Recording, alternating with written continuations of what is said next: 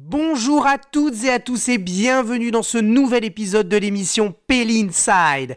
Émission pendant laquelle l'équipe de Pelliprod a assisté à une fête, une représentation ou encore une manifestation artistique. Interview avec des professionnels, rapport d'expérience artistique, avis de fans et de passionnés.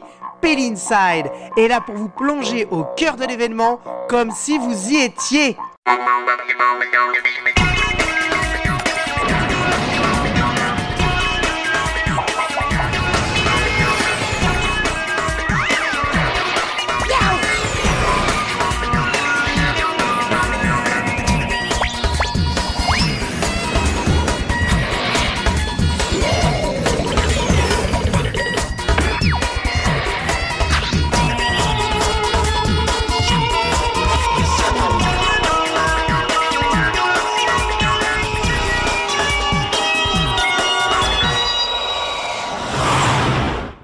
Aujourd'hui, nous allons consacrer cet épisode au groupe Rumba Morena, petite étoile montante dans la musique latino. Alors vous allez me dire, mais on a déjà eu un quart d'heure pédi sur ce groupe. Eh bien oui, le quart d'heure pédi était l'interview de Aurore Morena, membre fondateur du groupe, auteur et interprète des chansons. Mais aujourd'hui, à l'occasion de la sortie du clip de la chanson Genate Demi, l'équipe de Pédiprod vous plonge dans les coulisses du tournage du clip qui s'est déroulé le 7 septembre 2022 et de la grande soirée live qui s'est tenue le 25 février 2023. Mais qu'est-ce que Rumba Morena? Qui est ce groupe? D'où vient-il? Qui sont les membres du groupe? Quel est son univers et son objectif? Laissons la parole à Aurore Morena dans son interview complète, exclusive. Alors, Rumba Morena, au départ, c'était un duo qu'on a créé avec Yanis Landrin, euh, que j'ai rencontré euh, par hasard, euh, qui est guitariste, qui joue avec une guitare 7 cordes, et, qui compose aussi, lui, de son côté. et moi, je suis arrivée avec mes chansons, et il a bien voulu les arranger. Donc on a commencé à deux et puis on a intégré Romain qui est percussionniste. donc on joue soit à deux, soit à trois pour, pour l'instant. Voilà. Alors justement au niveau des, instruments, au niveau du genre euh, de la musique, on est sur du, de la musique latino, hein, qu'est-ce que ça évoque, qu'est-ce que ça raconte, qu'est-ce que c'est ce groupe finalement, musicalement? Alors, euh, bon, alors on fait des reprises et des compos, et euh, dans le choix des reprises, on a choisi de, varier les rythmes. Euh, il y a des chansons effectivement pour danser, pour faire chanter des gens. Il y en a d'autres, on est plus dans l'émotion, dans la passion. Euh. Et en ce qui concerne les compos, euh, elles sont toutes dansantes, pour l'instant en tout cas, celles qu'on a faites, mais dans des styles très différents, puisque bah, celle pour laquelle on fait le clip est une salsa, euh, mais sur le 2, donc salsa euh, qui tire vers le sun. Et euh, on en a une qui est plutôt un merengue, et une qui commence avec des arpèges très classiques sur une valse, et puis qui termine en chacarera, donc plus rythmé. Voilà. Alors la musique justement, la musique qui est pour le, clip, qui est donc la, la salsa, Parlez-nous de cette musique. Qu'est-ce qu'elle raconte? Qu'est-ce qu'elle vous évoque? Comment vous l'avez euh, euh, écrite? Euh, Comment vous l'avez imaginée? Alors, la chanson, elle est partie du titre d'un poème de Pablo Neruda qui s'appelle comme la chanson Liena Tedemi, mais que je n'ai pas lu je l'ai lu a posteriori, le poème, euh, qui est beaucoup plus noir que ma chanson, un peu plus, un peu plus triste, on va dire. Euh, et parce que ce titre-là m'avait pensé à quelqu'un, euh, tout simplement. alors comment j'écris J'écris en chantant parce que je ne suis pas musicienne, et donc je fais la ligne de chant, et j'écris en même temps. En fait, je commence sur une mélodie de refrain en général, et après, ben, je brode autour du refrain des couplets. donc je suis arrivée, j'ai proposé euh, donc euh, une structure assez classique aux musiciens, euh, couplet, refrain, couplet, refrain. et là, le musicien m'a proposé de rajouter un pont. Donc il a rajouté de la musique sur laquelle j'ai rajouté des paroles. Donc c'était un travail quand même à deux, même si la mélodie de base c'était la mienne, mais donc il a apporté des, choses au niveau de la mélodie. après, qu'est-ce qu'elle raconte? Alors Liena Tedemi, ça veut dire emplis-toi de moi. Elle raconte euh, l'espoir, je crois, qu'on a parfois que l'amour qu'on porte à quelqu'un euh, puisse le rendre heureux, alors qu'il ne l'est pas. C'est un peu illusoire, on est d'accord, mais c'est une chanson. voilà. Comment on fait pour se préparer au clip. Euh, est-ce que vous aviez déjà imaginé une idée de, voilà, de, d'une espèce de scénario, de costume? Parce qu'un clip, c'est une image finalement sur une musique. Est-ce que ça vous est venu en même temps que la création de la composition? Alors non, ça s'est pas venu en même temps. Euh, l'idée du clip, elle était très lointaine. Déjà, moi, c'était déjà exceptionnel de commencer à jouer dans les concerts mes compositions. L'idée du clip, elle est venue parce que l'opportunité s'est présentée, puis parce qu'on avait besoin de support pour la communication et puis pour vendre le projet. Parce que voilà, sinon c'est très difficile de démarcher euh, autre chose que des restaurants ou des bars si on n'a pas de support euh, avec des images et un bon son. Donc l'idée du clip, elle est venue de là on a réfléchi, enfin j'ai réfléchi à des scénarios au début très compliqués et puis après il faut faire avec les moyens qu'on a, l'argent qu'on peut mettre dans un clip. Donc on a réduit beaucoup euh, le scénario. Euh, comme c'est une salsa et que moi je suis danseuse de salsa à la base, euh, ben, il était évident qu'il allait y avoir forcément une, des scènes de danse. Euh, et puis comme la chanson s'adresse à quelqu'un et qu'elle parle d'un couple en fait, bon il était évident que voilà il y allait avoir un couple qui allait danser la salsa et qui allait un peu remettre, enfin représenter un peu ce que raconte la chanson, mais sans avoir un scénario détaillé de la chanson. Et on voulait surtout montrer l'ambiance que qu'il peut y avoir dans nos concerts et le plaisir à danser ce qu'on joue. Alors justement, euh, vous, vous, parlez de danse, donc vous chantez, euh, vous écrivez, vous dansez euh, aussi. Comment on fait pour mêler finalement cet art de la danse que vous maîtrisez parce que vous dansez avec la chanson que vous-même vous avez écrite et que vous interprétez? Alors bon, bah, il y avait euh, un danseur principal avec qui on avait prévu euh, de, bah, celui qui joue euh, mon supposé amoureux, hein, celui qui joue celui à qui s'adresse la chanson. Donc là, c'était, bah, un danseur quasi, enfin semi-professionnel, on va dire. Donc bon là, ça s'est improvisé. La, la salsa, on n'a pas besoin de la chorégraphier. Si ce sont deux personnes qui savent danser, voilà, ils dansent ensemble, voilà, sur la musique de façon assez spontanée. en ce qui concerne les figurants, il y avait des gens qui savaient déjà danser la salsa et qui ont dansé librement euh, comme les gens le font euh, dans un concert. Et puis, euh, comme ça se fait aussi dans certains concerts, il peut y avoir un animateur qui lance des pas de salsa. Et donc, on s'est dit qu'on pouvait finir le clip sur cette note-là et que le danseur principal pouvait lancer des pas qui seraient suivis. On appelle ça une descarga dans les concerts de salsa. et donc, le le clip se termine sur ça, avec euh, ce danseur qui euh, lance des pas que les autres tentent de suivre, euh, comme ça se fait naturellement, sans forcément les avoir appris dans une soirée de concert salsa. Dernière question par rapport au groupe Rumba Morena. Comment on, fait le lien entre l'écriture, la composition et l'interprétation, euh, qui sont les trois, euh, finalement, les, les, trois parties. Hein. On écrit le texte, on l'interprète, on, vous, vous composez la mélodie vocale, euh, comme vous l'avez dit tout à l'heure. Et après, il y a la composition musicale avec les différents instruments. Lors de l'enregistrement, comment on sait à quel moment on va baisser un peu les voix, on va augmenter le, la guitare Comment on gère ce, ce, ce, passage, finalement, dans le, la vie d'un artiste? Euh, alors, bah, on enregistre séparément les différents instruments dans un premier temps. Euh, le travail dont vous parlez, c'est le travail de mixage, et ça, ben, c'est pas nous qui l'avons fait.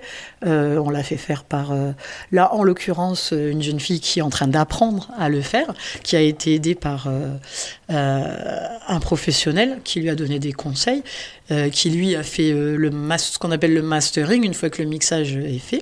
Nicolas Lix, qui est, euh, qui, qui est professionnel, qui est un, un son, a beaucoup aidé. Euh, donc, elle s'appelle Anan, la jeune fille qui nous a fait le mixage.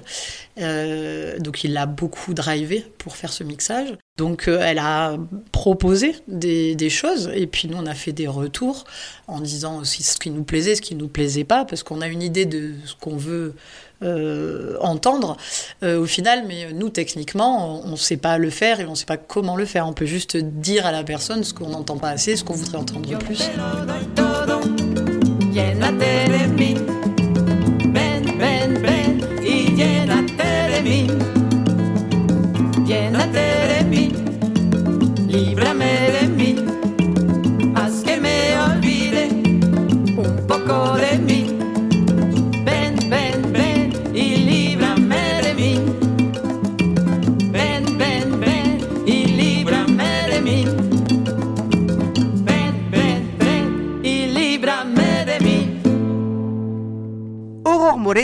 Pas seul membre du groupe. Romain en percussion, conga, bongo et Yanis, guitariste à sept cordes, complètent ce groupe latino. Yanis se charge quant à lui de la composition musicale et de la mise en œuvre artistique des différentes chansons. Il nous raconte qui il est, quel est son rôle et sa spécialisation. J'ai rencontré euh, Aurore il y a quelques années.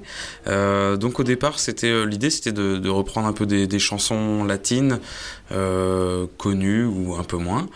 moi, je, fais déjà partie de, de formation de musique latino-américaine depuis pas mal de temps et j'avais développé un jeu à la guitare qui permet, on va dire, juste avec une, voix et euh, une guitare de, faire quelque chose d'assez complet, festif, mais aussi euh, avec des, chansons plus douces, comme par exemple dans le style qu'on appelle le boléro. Et donc on avait rencontré, on s'est rencontré avec, avec Aurore. Et euh, effectivement, au départ, on a fait quelques reprises. Et puis à un moment donné, elle m'a dit qu'elle faisait des, des, compositions. Moi, ça m'intéressait, enfin ça m'intéresse vraiment. Moi, je suis aussi compositeur, et j'aime bien aussi euh, bosser sur les, sur les morceaux des autres. Et donc, euh, euh, ça m'a, on va dire, d'autant plus motivé. Donc voilà, je l'ai aidé un peu à, à, faire que ces chansons soient, soient finies. Quoi, voilà. elle, elle avait déjà toutes les paroles, la mélodie en général. Moi, j'ai rajouté les accords, quelques arrangements, quelques, quelque chose par-ci par-là pour que ça soit bah, déjà une chanson finie et puis aussi arrangée juste à deux. Et euh, comme on fait pas mal de musique euh, latine et que en Amérique latine il y a quand même pas mal de percussions, on s'est dit que pour ce morceau-là, on allait quand même faire appel à un vrai percussionniste, donc Romain. Et, euh, du coup, voilà, on a fait ce, petit son. C'est le morceau qu'on est en train d'enregistrer qui s'appelle Yenate Demi. Et donc c'est le, point de départ du coup d'un rumba morena mais à trois. Musicalement, vous avez fait euh, donc euh, la composition musicale, l'arrangement, je suppose aussi. Euh, quel, est le travail qu'il y a derrière? Qu'est-ce que ça vous évoque cette chanson dans la composition musicale? Là, on est en dehors des paroles, on est bien dans la composition musicale. Ok, alors moi je suis pas vraiment le compositeur. Hein. C'est à partir du moment où il y a une mélodie qui est déjà apportée, on peut pas dire que je sois le compositeur, même si j'ai apporté quelques éléments dans la chanson. donc c'est vraiment Aurore qui l'a composé. Alors hum, c'est pas la première compo qu'on travaille ensemble, mais ça a peut-être été la plus évidente. Donc euh, c'est pour ça aussi, je pense qu'on fait le clip avec celle-là. Euh, euh, c'est une chanson qui m'a tout de suite parlé. Quand elle me l'a chantée, j'ai tout de suite entendu que c'était du son, en fait, de la salsa si on veut.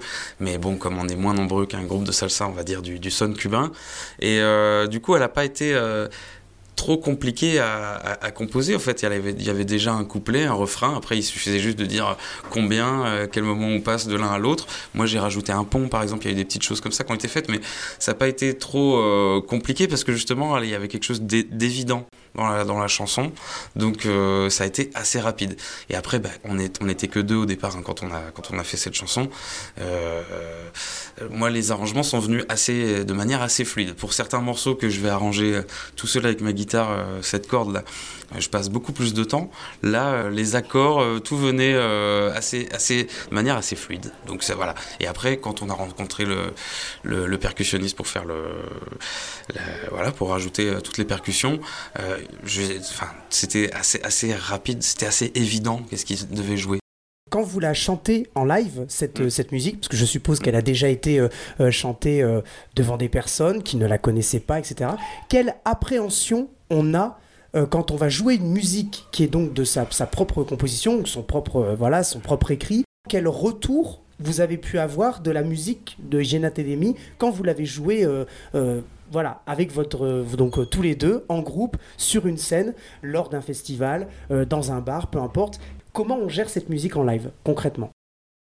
Oui, effectivement, comme on n'est que deux, il faut il y a beaucoup de responsabilités. Chacun, euh, chacun a pas mal de, choses à faire. Moi, je fais plusieurs euh, notes en même temps avec ma guitare, plus euh, le travail des pieds, plus le chant. Aurore a aussi plusieurs choses à gérer en même temps. Donc, donc oui, c'est quand même un, c'est pas quelque chose qu'on fait, on va dire à la légère. C'est vrai que hum, proposer ces morceaux, parfois, on pourrait être intimidé, mais là, celui-là, moi, j'ai assez confiance et donc celui, en, général, l'accueil a toujours été bon. On l'a joué ben, en plein air pour genre le 14 juillet ou des trucs comme ça. On a été joué dans des, on va dire, bars, salles de spectacle, comme à Lille par exemple, les, Sarrasins. Et, les gens dansent alors qu'on n'était que deux. Donc moi je me dis, bon, à, deux c'est déjà, déjà bien. Donc quand on va le faire avec le percu, euh, ça, ne sera que mieux et il y aura encore plus de... Voilà, nous on fait de la musique avant tout pour être dansée, festive. Euh, voilà, on n'est pas dans, une recherche euh, de, comment dire, musicale, théorique. Il faut que, ça, faut que ça, ça sonne, il faut que ça groove et il faut que ça soit juste. C'est ça le, but et que ça, que ça donne envie de danser. Et en général, c'est ce qui se passe. J'espère que le, clip qu'on va donc enregistrer maintenant va permettre justement un nouveau départ avec, euh, donc cette formule en, trio et qu'on va pouvoir jouer un peu, un peu partout, faire d'autres, d'autres types de scènes aussi, euh, qu'on, nous propose d'autres choses et, et, puis déjà passer un bon moment avec euh, tous les, les, copains et copines qui ont accepté de, de venir voilà, danser ou faire de la figuration, etc. et aider, faire par exemple la mise en scène, tout ça. Donc merci à eux et puis voilà, j'espère que ça va continuer. Comme nous l'avons évoqué, le clip a été tourné début septembre 2022 et a été finalisé et mis en ligne sur YouTube le 21 février 2023. Un clip, c'est comme un court métrage. C'est un travail de réalisation, le travail de captation, de l'écriture, des costumes, de la photographie, de la mise en scène, du montage, de la direction artistique aussi bien des acteurs membres du groupe que des figurants, et ce fut l'expérimentée réalisatrice Lucie Legros qui s'est chargée de la captation et du gros travail de montage. Elle nous raconte son expérience. Alors là, c'est un travail relativement simple parce qu'on part sur une chanson d'amour euh, en espagnol. Donc on est resté euh, très classique, euh, limite, cliché, mais c'est une salsa qui raconte une histoire d'amour naissante. Et donc on, donc on va surtout axer le clip sur euh, la danse, euh, la salsa et la rencontre de euh, la chanteuse avec le chanteur, le danseur lead pardon, de, la soirée. Mais très honnêtement, j'ai récupéré le clip. au départ, je devais pas le faire, et puis je l'ai récupéré suite à une espèce de déconvenue avec la personne qui devait le faire avant. Euh, donc j'ai récupéré aussi euh, le, concept euh, de base. Je n'ai pas cherché à modifier ce qui était prévu. Et, et puis, quoi qu'il arrive, on raconte, on raconte une histoire d'amour naît. Donc on, va, on, voilà, on reste là-dessus. quoi. Comment on le, travaille tout ça? Est-ce qu'on doit le travailler avec le groupe? Est-ce qu'on le travaille tout seul en tant que réalisatrice et on propose au, groupe euh, ce qu'on a travaillé? Euh, Si on travaille à différents endroits, comment on, fait le planning, l'organisation des différentes prises? Le, travail en amont n'est-il pas plus forcément euh, plus difficile que le travail, la production le jour où on filme? Alors sur un projet plus peut-être avec un peu plus euh, d'envergure, avec un peu plus de scénario, euh, il y a effectivement euh, beaucoup de travail en amont. Là, le décor était déjà choisi. j'ai travaillé la lumière avec ce qu'on avait ici majoritairement pour essayer de créer une ambiance sympathique. J'espère que ce sera réussi. Je verrai le résultat quand la nuit sera tombée. Euh, donc j'espère que ça va fonctionner. Mais euh, oui, sur un, sur un projet plus, plus costaud, il y a par exemple plusieurs décors. On, va voir les différents décors, on fait des plans de feu, on, prévoit euh, l'endroit où on va mettre les projecteurs. Après, il faut se rendre compte que généralement, euh, un plan de feu, ça ne parle qu'aux gens qui travaillent la lumière, donc euh, même si on montre ça à quelqu'un, euh, il n'aura aucune idée de ce que ça va rendre au mm. final.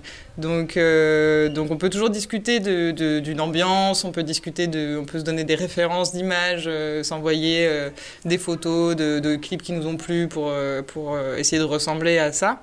Il se trouve que sur ce projet, euh, on, se connaît un peu avec Aurore et, euh, on a surtout discuté de, ce qui allait se passer et de comment ça allait se passer. On est, venu visiter la semaine dernière euh, le, décor et, puis, voilà, et puis on va y aller. Et puis je vais, surtout prendre en direct ce, qui, se passe et ce qui se vit entre les gens.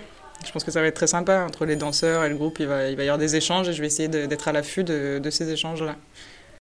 Alors, comment, euh, euh, comment vous. Il y a eu cette rencontre entre les, deux artistes, euh, donc vous, réalisatrice, et la, chanteuse du, groupe?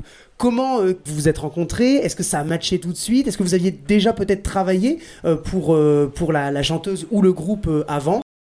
Alors, avec Aurore, on s'est rencontrés au moment où certains théâtres étaient occupés parce que les lieux de culture étaient fermés suite au Covid et, et, réclamés par des occupations de, lieux de théâtre et de lieux de culture la réouverture de ces lieux de culture et réclamaient également l'abrogation de la, réforme de l'assurance chômage qui est rentrée en vigueur depuis. Donc on a perdu cette lutte-là. Mais Aurore, je l'ai rencontrée au moment du 1er mai l'année dernière, quand elle a organisé un flash mob devant le théâtre Sébastopol. Elle m'a demandé de, filmer euh, cette euh, petite performance. Et euh, donc j'ai fait cette vidéo-là à ce moment-là. Et on, s'est très bien entendu à ce moment-là, on est restés amis. Et, c'est comme ça qu'elle m'a demandé de faire son clip suite à la déconvenue, encore une fois, avec la personne précédemment castée. On va finir par, euh, vous, euh, votre, carrière jusque-là, parce que quand on arrive à, réaliser un, clip, je pense qu'on a quand même réalisé pas mal de, choses, ou en tout cas, on a travaillé dans pas mal, dans pas mal de projets cinématographiques. Euh, quel est votre parcours jusque-là? J'ai entendu parler de courts-métrages, j'ai entendu parler de, prix en Inde aussi. Est-ce que vous pouvez nous raconter brièvement bah, votre parcours jusqu'à maintenant? Alors j'ai commencé à peu près 10 ans, un peu plus de 10 ans euh, à travailler comme assistante caméra, mais euh, j'ai en parallèle réalisé un documentaire euh, qui s'appelle Graines de culture qui est visible sur Vimeo si jamais il y a des gens qui s'intéressent sur une maison d'enfants qui tourne son programme sur autour de la culture. son projet de réinsertion des enfants se centre sur les cultures, la culture au sens global. Euh, donc j'ai beaucoup pratiqué le montage pendant 10 ans en faisant les chroniques de cette maison d'enfants et en réalisant finalement ce long métrage documentaire. Euh, mais sinon, je suis plutôt à l'image. Euh, je, travaille, je travaille comme assistante caméra ou comme chef-op. Et donc ces courts-métrages-là dont vous, parlez, notamment on parle de Pas à Pas, qui est un court-métrage qui a été réalisé par Sébastien Duhem et qui, qui tourne très bien à l'international cette année. On l'a tourné l'année dernière. Et euh, il, fonctionne bien à l'international parce que c'est un court métrage euh, qui a très très peu de texte, voire pas. Euh, et, c'est apparemment particulièrement bien apprécié en Inde, parce que ça fait deux fois qu'on a le prix de la cinématographie, en tout cas, donc de l'image, dans deux festivals différents en Inde. Mais on a eu des prix en Slovaquie, à Los Angeles même pour meilleur court métrage de science-fiction, meilleure bande originale. voilà, il y a plusieurs catégories qui ont été mises à l'honneur. Euh, sur ce court métrage là euh, et, on est très fiers on espère qu'il aura une longue vie euh, voilà mais ce n'était pas mon premier court métrage et j'espère que ce ne sera pas le dernier et j'espère aussi qu'il y aura des longs métrages à suivre voilà. Dernier petit mot pour la fin? J'espère que vous l'apprécierez ce clip. Voilà. Le clip est une version live de la chanson Genate Demi, chantée lors d'une soirée privée organisée avec un premier danseur. Viennent s'insérer discrètement quelques plans de l'histoire d'amour que raconte la chanson entre le premier danseur et la chanteuse du groupe. Un fondu enchaîné nous permet de changer de lieu, on passe de la soirée concert à la balade sur la plage, fondu qui nous plonge directement dans une histoire d'amour par la danse. Elle s'amorce avec un magnifique plan d'ensemble en plongée, un soleil venant se refléter sur la mer du Nord, une plage propre et délicate sur laquelle quelques passants se baladent main dans la main, puis, sept plans s'enchaînent pour découvrir une danse romantique mise en relief par des mouvements de caméra qui suivent les pas et le rythme de la salsa. Que ce soit pour nous montrer le dynamisme de la danse ou encore la sincérité des visages des acteurs, la réalisatrice fait preuve d'une grande efficacité tant dans l'utilisation de la lumière naturelle que dans le cadrage des plans parfois plan pied ou parfois plan rapproché poitrine. La réalisatrice se permet même un changement de focus lors d'un plan en mouvement différenciant ainsi le premier danseur de la chanteuse et vice-versa.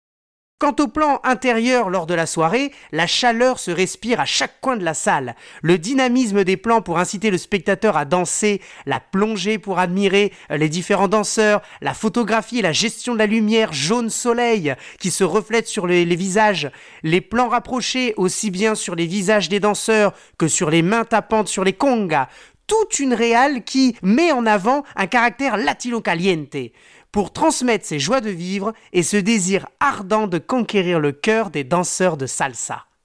Enfin, pour danser, il faut des danseurs. Enfin, un premier danseur. Donnons la parole à William, premier danseur et acteur du clip. Il nous raconte son expérience. bah, C'est une première expérience pour moi et puis pour pouvoir partager une passion commune qui est la danse, la salsa. Mais de la partager de manière différente et de l'aborder de manière différente. C'est-à-dire que comme je suis professionnel, je donne des cours de danse, de salsa cubaine.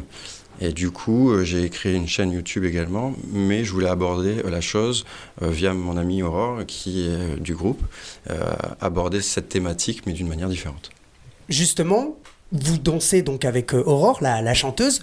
Comment on prépare la danse? Comment, en tant que premier danseur, on est aussi peut-être un petit peu chorégraphe, j'oserais dire, de la, danse qui va se faire aussi bien dans le clip que danse qui pourrait être reprise lors d'un concert ou d'un festival oui, bien sûr. Bah, c'est un échange entre artistes aussi. Après, on danse sur la musique, donc du coup, ça sera forcément notre référence, notre base. Mais après, on peut l'aborder de manière complètement différente en fonction du, but, euh, de l'objectif qu'on se donne.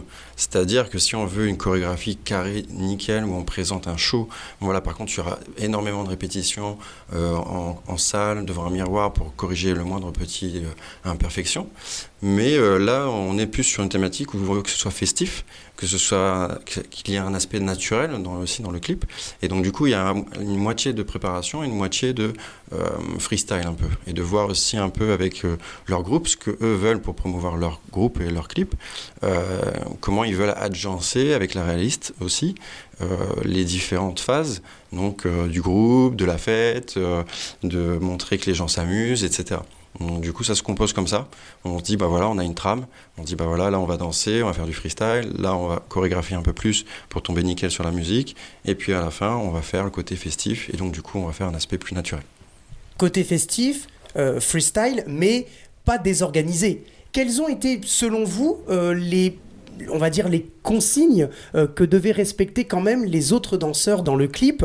Qu'est-ce qu'ils doivent faire pour ne pas venir non plus mordre et que le, finalement le, le vidéoclip soit quelque chose de, complètement désorganisé? Est-ce qu'il y a des consignes qui leur ont été données? Est-ce euh, ou à l'inverse, pas de consignes, ils sont libres, mais il y a quand même des choses à respecter, notamment autour des deux danseurs, c'est-à-dire vous, premier danseur, et euh, la, chanteuse. Est-ce qu'il y a eu un, un, briefing avant le, le, le vidéoclip? Bah, c'est un peu ça en fait, c'est du freestyle mais dans un cadre. C'est-à-dire que forcément il faut qu'on respecte euh, le clip et donc du coup on leur dit voilà, telle personne a tel personnage entre guillemets et euh, il va lancer euh, la danse, il va lancer la ligne pour que tout le monde suive cette personne-là et que ce soit pas brouillon et que chacun fasse un peu ce qu'il veut de son côté. Mais on veut allier en même temps le côté festif et donc du coup que ce soit naturel comme si on était dans une soirée, dans un concert et qu'on s'amuse.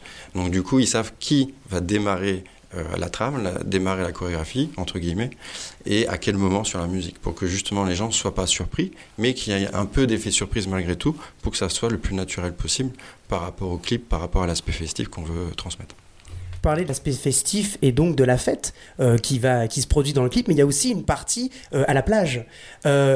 Quelle est la différence concrètement entre les deux quand on danse? Je suppose qu'on danse pas forcément de la même façon quand on est euh, sur une piste de danse pour une fête que euh, à la plage. C'est pas du tout le même terrain. Euh, peut-être qu'on, je sais pas, on met pas les mêmes accessoires, les mêmes chaussures, enfin je, les mêmes tenues aussi probablement.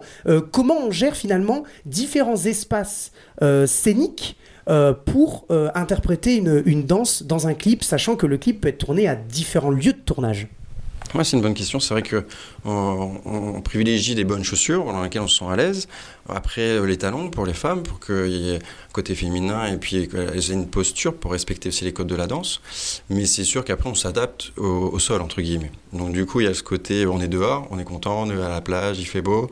Donc, on veut transmettre le côté un peu, euh, euh, comment dire, on, sort de la plage, on revient à la voiture et puis on entend un bon morceau de musique comme à Cuba et on a envie de danser. Donc, du coup, c'est pas des choses qui sont prévues. On n'a pas forcément les bonnes chaussures, mais c'est pas grave. Et du coup, on arrive à s'adapter au sol qui n'est pas forcément parfait et on ne peut pas tourner de la même manière, mais on s'amuse. Et ça, c'est le principal, c'est de s'amuser en dansant. Et euh, du coup, chaque moment est différent. Donc la danse sera peut-être pas forcément nickel, on pourra pas passer deux tours, mais on n'en passera qu'un seul, mais au final, ça suffira parce que euh, on sera là, on s'amusera et le cadre sera différent. Alors justement, euh, danser, c'est quand même, c'est un sport, c'est une épreuve aussi. Quels sont selon vous, parce que vous êtes premier danseur, mais on en parlera après, vous êtes quand même, euh, euh, voilà, danseur, directeur d'une chaîne, Salsa Academy, on y reviendra tout à l'heure. Mais selon vous, quels sont les conseils que vous, donneriez à quelqu'un qui veut se mettre à la danse premièrement, en tant que débutant, et des conseils à un danseur, d'autre part, à un danseur averti, euh, c'est-à-dire quelqu'un qui s'y connaît en danse, mais qui voudrait s'améliorer. Comment concrètement on s'améliore en danse, et qui plus est ici pour la salsa? Alors la danse s'aborde de manière différente, ça dépend aussi de ce que vous, vous voulez faire. Si vous voulez juste euh, apprendre quelques pas pour dire de s'amuser en soirée, ou alors euh, avoir vraiment un très bon niveau, et du coup euh, l'implication ne sera pas la même. Après, moi ce que je préconise toujours, c'est de, à la fois comme c'est une danse sociale, une danse festive et qu'on peut pratiquer en soirée, c'est pas forcément une danse qu'on va apprendre et qu'après derrière on ne pourra pas pratiquer de manière de, en loisir. Donc du coup, c'est vraiment de avoir une bonne base. Donc moi je préférerais toujours danser avec une débutante euh, qui a une bonne rythmique et qui sait faire le pas de base, plutôt que quelqu'un qui sait faire 15 000 passes et qui au final derrière n'est pas sur le rythme, n'est pas sur la musique. Donc du coup, en tout cas aussi, chaque danse est différente. J'ai pu également faire du tango argentin où du coup la progression n'est pas la même. Euh, on n'aborde pas cette danse-là de la même manière, il y a un cadre, il y a une manière de marcher qui est complètement différente. Mais à la salsa, on peut vite s'amuser mais il faut avoir ses bonnes bases. Et donc du coup, allier le côté court et en même temps aller en soirée pour pas que ce soit que scolaire et en même temps qu'on s'amuse et en même temps ne pas faire que des soirées. Parce que si on fait que des soirées, on peut prendre des mauvais réflexes qui ensuite vont être très difficiles à, à modifier, à gommer et à rectifier. Et donc du coup, allier le côté court et soirée, c'est très bien. Donc ça, c'est vraiment pour la partie débutant. Après, pour la partie perfectionnement, si on a déjà un bon niveau, c'est il faut voyager, il faut bouger, il faut aller voir différents professeurs parce que chaque professeur apporte une pédagogie différente, des passes différentes, un feeling différent. Et donc du coup, c'est vraiment pour compléter son panel en fait d'artistes, de, danseurs via d'autres artistes. Et ça, on ne pourra pas forcément l'avoir qu'avec une seule personne. Alors dans tous ces conseils, on sent bien évidemment le, professeur qui parle, on sent le, directeur de Salsa Academy. Alors Parlez-nous de ça, parlez-nous de Salsa Academy, cette chaîne YouTube. Euh, qu'est-ce que qu'est-ce que c'est concrètement? Je vous laisse le, micro parce que là, vous avez, je pense que vous avez beaucoup de choses à nous raconter. Oui, bah c'est vraiment un plaisir parce qu'en fait, euh, c'est un de mes élèves qui, a sa propre entreprise euh, de youtubeur, qui prépare des montages, des vidéos, etc. Et à la fois, on est tombé, on s'est rencontrés au bon moment. C'est-à-dire que moi, je voulais, euh, entre guillemets, pas à la fin de ma carrière, mais ça faisait déjà 15-16 ans que je dansais. Et donc, du coup, je voulais, entre guillemets, sauvegarder toutes mes connaissances, toutes les passes que j'ai pu apprendre. Et je voulais pas juste me filmer et puis c'est tout. Et en fait, cette idée-là, c'est combiné avec la sienne parce qu'il voulait être de l'autre côté de la caméra et du coup être youtubeur et créer une chaîne. Et donc nos, nos envies respectives se sont vraiment bien mariées et du coup euh, on a eu cette idée-là. Et en plus de ça, c'est pas forcément que sauvegarder ce que je sais faire, mais c'est aussi partager ma passion d'une manière encore différente. Parce que c'est sûr que les cours, j'adore, on a les élèves, on peut faire des blagues, on s'adapte au groupe, on évolue de manière différente, c'est très euh, réactif, c'est tout de suite tac tac et c'est génial. Et là, en fait, on est face à une caméra, donc c'est pas évident, la personne peut revenir en arrière sur la vidéo. Il faut à la fois être concis, bref, mais en même temps euh, donner un maximum d'informations. Et du coup, je m'étais dit, c'est un bon exercice, et du coup, ça ne remplace pas les cours, mais ça les complète pour moi. C'est pour ça que quand je je fais la promotion de cette chaîne. On peut apprendre, découvrir, voir si ça vous plaît, si la danse vous plaît, si la musique vous plaît. Après, on peut aussi répéter des choses qu'on a vues en cours chez vous tranquillement. J'avais un doute, euh, chérie, euh, est-ce que tu devais faire un tour droit, un tour gauche? Et ensuite, on peut se perfectionner. À, partir du moment où on a déjà une bonne base, bah, on sait qu'un dilikeno, on le fait de telle manière ou de telle manière. Et donc, du coup, on va pouvoir enchaîner sur d'autres passes juste en regardant une vidéo.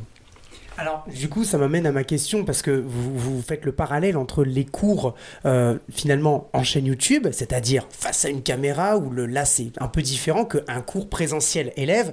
Qu'est-ce que vous, vous préférez euh, Comment vous associez les deux? Est-ce qu'il y en a un qu'on doit privilégier ou est-ce que les deux se complètent? Comment on travaille finalement la danse avec ces deux modèles d'enseignement? Moi, je trouve que c'est vraiment complémentaire. Après, euh, comment dire?